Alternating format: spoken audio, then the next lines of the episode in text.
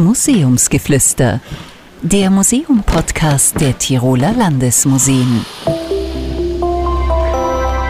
Herzlich willkommen zu Museums Minigeflüster. Mein Name ist Michael Zechmann-Kreis. Ich bin der Leiter des Bereichs Marketing und Kommunikation der Tiroler Landesmuseen. Und äh, weil wir gerade in der Osterzeit uns befinden und wir im Tiroler Volkskunstmuseum eine Intervention haben, die sich nennt Ostern feiern, hier und anderswo, mit zehn interaktiven Stationen. Deshalb darf ich heute Jutta Profanta vom Tiroler Volkskunstmuseum bei mir begrüßen. Hallo. Hallo Michael. Wir wollten ein bisschen über Ostern sprechen die nächsten Wochen, vor allem auch eben über Ostern hier und anderswo. Also wie wird Ostern bei uns gefeiert, wie wird Ostern in anderen Kulturen, in anderen Ländern gefeiert.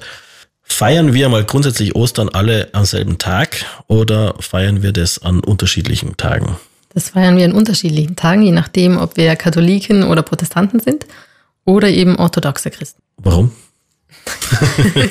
Katholiken und Protestanten verwenden den gregorianischen Kalender, also den modernen Kalender, während die orthodoxen Christen noch dem julianischen Kalender folgen. Aber warum ändert sich dann das Datum? Hat es, also man könnte ja trotzdem sagen, das ist bei uns der 10. April und bei den anderen der 12. April. Es gibt Bestrebungen, das ähm, einen fixen Ostertermin festzulegen, aber noch ist Ostern ein bewegliches Fest. Das bedeutet, dass jedes Jahr findet es an einem anderen Tag statt. Aber warum? Mit welcher, welcher Variable berechne ich das, dass das sich immer ändert? Oder kann ich das überhaupt berechnen? Gibt es eigentlich Tabellen? Es gibt genaue Tabellen und Berechnungen. Der Ostertermin, den Ostertermin festzulegen für ein Jahr ist sehr kompliziert. Grundsätzlich ist es der erste Sonntag nach dem Frühlingsvollmond. Das heißt, es hat was mit dem Mond zu tun. Wann? Genau. Also mit Vollmond oder nicht Vollmond. Vollmond, genau. Weil eben das Osterfest mit dem jüdischen Pessachfest zusammenhängt, das eben auf dem Mondkalender basiert.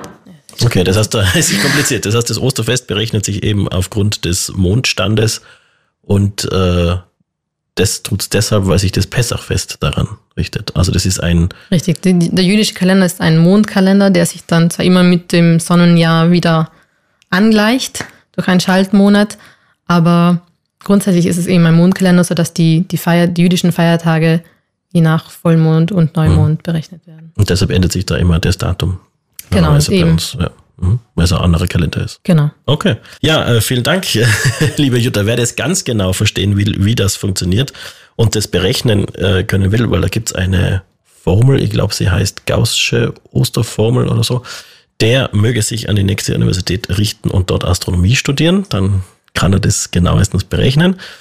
Äh, Wir werden uns die nächsten Wochen aber nicht mit astronomischen Dingen beschäftigen, sondern mit äh, volkskundlichen Dingen und da wird uns die Jutta immer wieder besuchen hier im Ferdinandeum. Meine lieben Hörerinnen und Hörer, das war's für heute mit dem Museums Minigeflüster zum Themenkomplex Ostern. Äh, Wir hören uns nächste Woche. Bis bald im Museum. Museumsgeflüster, der Museum-Podcast der Tiroler Landesmuseen.